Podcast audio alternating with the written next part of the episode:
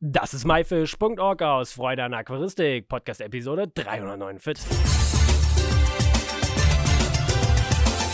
Hey zusammen, mein Name ist Lukas Miller und ich habe mich die Frage gestellt, ein pflegeleichtes Aquarium, geht das überhaupt? Und damit beschäftigen wir uns heute. Immer wieder habe ich tatsächlich Leute hier und auch führe ich Unterhaltung mit Nicht-Aquarianern. Ja, gibt es tatsächlich. Das sind Menschen, die kein Aquarium zu Hause pflegen. Ist erstmal schwer nachvollziehbar, aber ich selber habe mich mal mit der Zeit gewöhnt, also ganz ruhig, ihr werdet euch auch gewöhnen, daran gewöhnen, falls ihr solche Menschen trefft. Und ich finde es immer wieder witzig, weil es, diese Unterhaltungen gehen immer über ein Aquarium und es ist immer wieder so, dass die Leute auch ein wirkliches Interesse haben an ein Aquarium und sich das auch sehr gerne anschauen. Und ja, dann kommen so ein bisschen die Vorurteile, die sie mal sagen. Oh, das macht aber ganz schön viel Arbeit, äh, dass es überhaupt so schön aussieht. Und oh, als Kind hatten wir mal eins, aber das sah auch nie schön aus. Da haben wir mal ganz viel gefüttert. Das war immer total viel grün und es war immer voll mit Algen und man hatte gar keine Lust, das wirklich eher sauber zu machen, weil das so ekelhaft war denke ich mir dann immer. Dann erkläre versuche ich immer zu erklären, was ich euch heute mal ein bisschen versuche zu erklären, dass es auch alles ein bisschen einfacher geht und dass man auch, ja, gar nicht so viel Arbeit reinstecken muss, wenn man einige Punkte oder Sachen beachtet. Und oft werden ja solche Aquarien mit schönen Fischen versehen und dann wird, wie ich eben schon mal gesagt habe, sehr, sehr viel gefüttert. Und ja, wer natürlich sehr, sehr viel füttert, der hat am Ende auch sehr, sehr viel zu tun, denn da ist schwierig, dass sich von alleine ein biologisches Gleichgewicht ja entsteht und auch die Algenbildung ja kann man da ganz schwer verhindern. Aber wie kriege ich denn jetzt überhaupt hin, ein schickes eingerichtetes Aquarium zu haben? Tja, einfach mit cleveren, ausgewählten Bedürfnissen kann man die Pflege tatsächlich auf ein Minimum reduzieren. Und ich habe es eben schon mal gesagt, das Ziel ist es am Ende, ein biologisches Gleichgewicht zu erschaffen. Aber fangen wir doch erstmal, ja, mit den Pflanzen an. Denn mit gesunden Pflanzen kann ich, kann ich Algen tatsächlich vermeiden. Und Algen sind in einem falsch besetzten Aquarium leider tatsächlich an der Tagesordnung. Hier kommt es ganz oft zu Nährstoffungleichgewichten, die die Aquarienpflanzen schwächen. Und die Algen sagen sich, oh toll, schöne Nährstoffe, damit stärken wir uns und wachsen. Gesunde Pflanzen sind tatsächlich der Feind aller Algen im Aquarium und ein gut bepflanztes Aquarium, das die Balance gefunden hat, hat in der Regel wenig bis überhaupt gar keine Algenprobleme. Und da spielt natürlich die Auswahl der Aquarienpflanzen eine ganz, ganz wichtige Rolle. Und nur wenn man ja die Pflanzen überhaupt, beziehungsweise nur wenn die Pflanzen gesund wachsen können, sind die stark genug auch als Gegenspieler gegen natürlich die lästigen Algen. So, und bei der Wahl der richtigen Pflanzen muss man natürlich ein paar Dinge beachten. Wie zum Beispiel, wie ist überhaupt eigentlich meine Beleuchtung? Ist die schwach? Ist die stark? Oder ist das was dazwischen? Möchte ich eine CO2-Düngung im Aquarium haben oder habe ich schon eine oder eben nicht? Und sehr empfindliche oder Anspruchspflanzen brauchen halt auch ziemlich viel Pflege, um natürlich auch sehr gut auszusehen. Und möchte ich das wirklich am Ende als Aquariumbesitzer, ja, mir leisten und das auch Ganze auf Dauer? Und dementsprechend sucht man sich dem auch die Pflanzen aus. Ich selber empfehle immer für den Anfang so ein paar robuste, sehr schnell wachsende ja, Aquarienpflanzen zu nehmen, die die überschüssigen Nährstoffe aus dem Wasser herausziehen.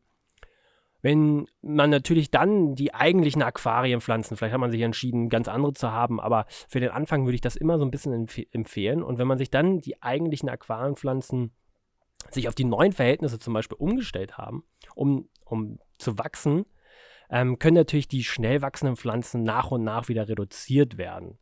Ähm, ich mache das selber nicht so. Ich schneide natürlich dann dementsprechend ganz viel zurück. Aber ähm, die sehen natürlich auch toll aus und dementsprechend lasse ich die natürlich dann auch im Aquarium drin. Ganz gerne habe ich auch immer Schwimmpflanzen ähm, drin. Das sind die sind auch, sage ich mal, Nährstoffzer, ja, Vertilger. Und ähm, man sollte hier auf jeden Fall darauf achten. Schwimmpflanzen gibt es viele, die sich sehr, sehr schnell vermehren. Und dementsprechend muss man die äh, ab und zu immer mal abfischen. Denn sie sollten halt nicht die komplette Wasseroberfläche bedecken. Denn es gibt ja auch Pflanzen im Aquarium, die viel Licht brauchen oder überhaupt Licht, um überhaupt wachsen zu können. Und äh, das wäre, sage ich mal, ein kleiner fantaler Fehler, den man auf jeden Fall beachten sollte. Es gibt natürlich auch so Schwimmringe, ähm, die man auf die Wasseroberfläche machen kann. Oder Nylonfaden äh, kann man auch äh, sich über das Wasser spannen ähm, und äh, dort kann man dann einfach auch freie Plätze für ähm, ja, die Schwimmpflanzen schaffen ähm, oder halt wo keine dann am Ende hinkommen. Ja, eine separate Düngung mit CO2, ähm, sage ich mal so, braucht es nicht unbedingt bei allen Wasserpflanzen. Und äh, wenn man jetzt, wie ich eben schon mal gesagt habe, keine Anschaffung von einer CO2-Anlage ähm, machen möchte, ähm, sollte man sich halt einfach bei der Auswahl der Pflanzen einfach darauf äh, ja, beziehen, dass ich kein äh, Pflanzen nutze, die keinen hohen CO2-Wert im Aquarium benötigen. Heißt, ich sollte schon so gucken, dass nicht mehr als 10 bis 15 Milligramm pro Liter die äh, Pflanzen benötigen. Ähm, das Tolle ist, auf den Pflanzenbeschreibungen im Internet und so weiter steht immer, wie oder was die Pflanzen am Ende benötigen. Aber auch das Wasser spielt natürlich eine Rolle. Was für Wasser habe ich denn am Ende? Habe ich weiches Wasser? Habe ich hartes Wasser? Oder habe ich vielleicht irgendwas dazwischen? Und ja, oft ist es ja so, dass äh, wir Aquarianer Leitungswasser verwenden. Und wie da unsere Wasserwerte sind, kann man ganz einfach bei den Stadtwerken, da wo man das Wasser herbezieht, ähm, ja auf der Webseite gucken. Da steht immer, wie ungefähr die Wasserwerte ähm, ja aus dem Hahn kommen. Und ähm, dementsprechend sollte man auch hier seine Aquariumpflanzen auswählen. Denn Pflanzen, die weiches Wasser bevorzugen, werden im harten Wasser nicht so gut wachsen. Und das gleiche ist halt Pflanzen, die hartes Wasser bevorzugen, werden im weichen Wasser nicht so gut wachsen. Und wie ich am Anfang schon mal sagte, muss man natürlich auch gucken, wie ist denn jetzt eigentlich das Licht? Pflanzen, die zum Beispiel sehr viel Licht brauchen, ja, die wachsen ganz schlecht unter Schwachlicht und wachsen dann auch nicht gut. Die sehen dann sehr unattraktiv aus und Algen sagen, haha, ich mache mir das zunutze und somit sind die Pflanzen auch keine Konkurrenz gegen die Algen. Aus diesem Grund ist natürlich wirklich wichtig, seine Beleuchtungsstärke zu kennen und die Wasserpflanzen dementsprechend so auszuwählen. Wie du merkst, wenn du jetzt hier schon so einige Punkte und Bedürfnisse der Aquarienpflanzen ja beachtest, steht so einem richtig schön grünen, bewachsenen, lebendigen Ökosystem tatsächlich fast nichts mehr im Wege. Denn sie bieten tatsächlich Algen die Stirn und lassen natürlich auch Algenpladen gar nicht erst aufkommen. Außerdem, ganz wichtig, gesunde und kräftige Pflanzen sorgen natürlich auch für Photosynthese und natürlich für den wichtigen Sauerstoff für unsere Aquarientiere im Aquarium. Jetzt habe ich die ganze Zeit gesagt, die Pflanzen nehmen Nährstoffe auf. Aber dann heißt es ja, dass die Nährstoffe aus dem Aquariumwasser vielleicht verschwinden. Und deswegen ist natürlich auch wichtig, ähm, die Aquarien zu düngen. Ist auf jeden Fall vom Vorteil, wenn man ein schönes bepflanztes äh, Aquarium natürlich pflegen möchte. Und wie ich es am besten rausfinde, was ich dazu düngen muss und welche Nährstoffe jetzt fehlen, bieten sich natürlich Wassertests an, denn diese geben halt auch Auskunft ja über die verfügbaren Nährstoffe, sodass man einfach gezielt fehlende Nährstoffe für die Pflanzen nachdüngen kann, ohne dass sich andere Stoffe im Wasser ansammeln. Klingt erstmal ganz ähm, ja, kompliziert und am Anfang ist man so ein bisschen überfordert. Aber mit der Zeit bekommt man tatsächlich für die Düngung so ein Gefühl. Und ähm, ich empfehle immer wieder, und ich mache das selber heute immer noch, immer am Anfang, die Wasserwerte ähm, nach dem Düngen, ein, zwei Tage oder auch am Abend, nochmal gegenzuchecken, ob noch alles wirklich so passt. Und so kann man auch mal gucken, wenn man alle zwei Tage oder jeden Tag die Wasserwerte mal testet, was verbrauchen denn jetzt meine Pflanzen überhaupt an was für Nährstoffen und das gezielt dementsprechend nachdüngen. So, jetzt haben wir ja nicht nur Pflanzen drin, sondern wir haben ja auch Tiere drin. Und auch Tiere ist ein wichtiger Faktor, um ein wirklich ja, biologisches Gleichgewicht zu schaffen. Denn hat man zum Beispiel jetzt einen viel zu hohen Besatz, so hat man ja eine, eine wirklich schädliche und auch ähm, viele Ausscheidungen und einen Filter, der sehr stark belastet ist, im Gegensatz zu einer geringen Besatzstärke. Und selbstverständlich sollte man nicht nur bei Aquarienpflanzen auf die Ansprüche an die Wasserhärte oder Wasserwerte achten, sondern natürlich auch bei der Auswahl der Fische und der Wirbellosen im Aquarium. Und auch hier ist, was ich am Anfang ja schon gesagt habe, ähm, die Leute haben immer gesagt, die füttern sehr, sehr viel, ist natürlich auch eine richtige Fütterung für unsere Fische, Garnelen, Schnecken, Krebse, whatever wir am Ende im Aquarium betreiben, sehr, sehr wichtig. Und dementsprechend ja, müssen wir auch das anpassen beziehungsweise schon von vornherein richtig machen. Denn wenn wir eine sehr ja, großzügige Fütterung mit unpassend zusammengesetzten Futtermitteln machen, kann neben Algenwachstum auch das Bakterienwachstum gefördert werden, die wiederum auch bei Fischen und Wirbellosen natürlich auch zu Krankheiten führen können. Außerdem führt eine nicht angepasste Fütterung durch die Überversorgung mit Nährstoffen gerne zu einer Schneckenplage im Aquarium. Das bedeutet zum Beispiel die bekannte Blasenschnecke oder auch die Posthornschnecke. Ja, vermehrt sich unheimlich stark und daher ist es besser, ähm, die Besatzstärke der Fische im Aquarium eher vorsichtig zu wählen und sie mit, mit artgerechtem und qualitativ hochwertigen Futter am Ende zu füttern. Und ich sage da auch immer, weniger ist mehr. Also wirklich lieber achtmal am Tag ganz, ganz, ganz wenig füttern, sodass es am Ende nur ein paar Flockenfutter zum Beispiel sind, die innerhalb von wirklich Sekunden aufgefressen sind. So, jetzt haben wir eben schon über Fische gesprochen, aber was für Fische soll ich denn jetzt überhaupt am Ende auswählen? Na, ich kann natürlich einen bunten Haufen reinwerfen, die die Wasserwerte ja passend sind. Ähm, wird ja ganz gerne auch mal Fischsuppe genannt. Ähm, das sollten wir aber dementsprechend ja vermeiden und ist auch nicht wirklich artgerecht. So. Wer es gerne trotzdem farbig oder abwechslungsreich mag, kann beispielsweise auf die verschiedensten Farbvarianten zurückgreifen, ne? wie zum Beispiel ganz typisch die Platis, die Guppies, Mollys und viele mehr, die es gibt mit schönen Farbschlägen. Die erlauben trotzdem innerhalb einer Art zu bleiben und äh, den Tieren so ein artgerechtes Leben erm zu ermöglichen, als mit bunten ja, Artenmix. Grundsätzlich sollte man alle Regionen im Aquarium gleichmäßig mit Fischen besetzen, den Boden mit einer mittleren Zone und die Zone unterhalb der Wasseroberfläche. So nerven sich die Fische gegenseitig einfach nicht und jeder besetzt seine Nische und hat sozusagen seine Ruhe. Für den Boden ich, kann ich immer empfehlen, ein paar Wälse reinzusetzen oder dementsprechend schöne Garnelen. Ähm, die sind natürlich immer top. Aber zu denen komme ich jetzt auch gleich. So, ich weiß noch, ich bin damals mit meinem Papa ins Hoffachgeschäft gegangen. Wir hatten Algen in unserem Gesellschaftsaquarium und dann wollten wir natürlich auch Fische haben. Und dann wurden ganz groß angepriesen, ja, es gibt hier Algenfresserfische.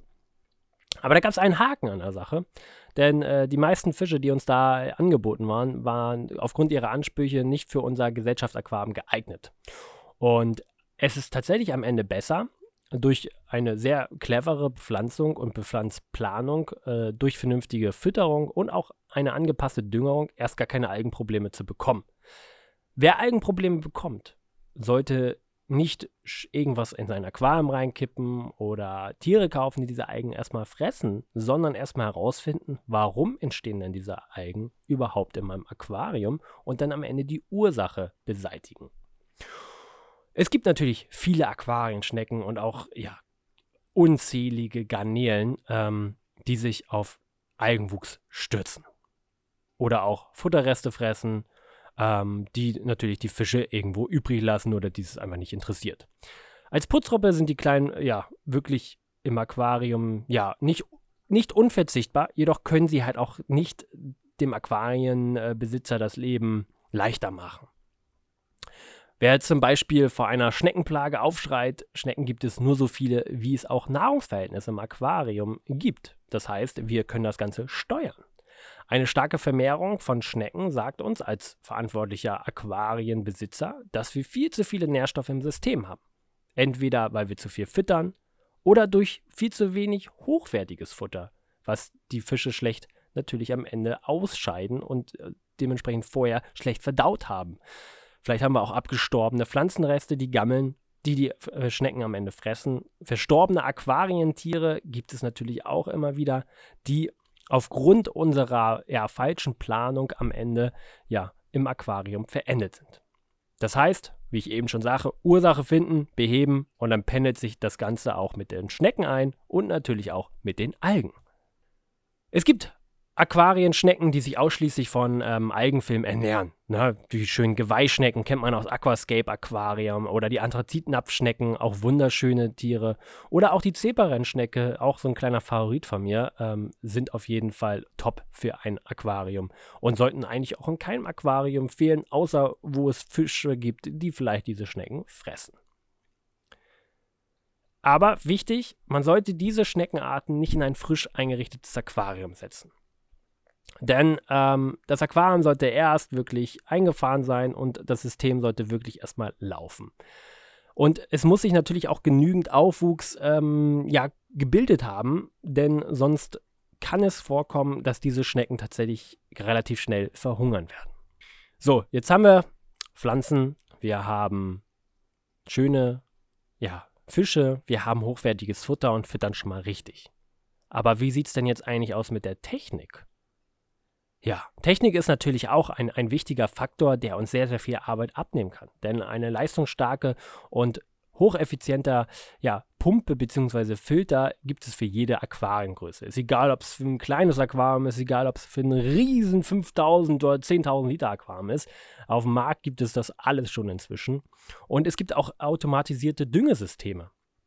Ähm, na, wie die Dosierpumpen aus dem Meerwasserbereich kann ich da immer wieder empfehlen. Das heißt, wenn, man, wenn du jetzt deine Wasserwerte tagtäglich getestet hast und weißt, was deine Pflanzen verbrauchen, kann man das Ganze auch automatisieren.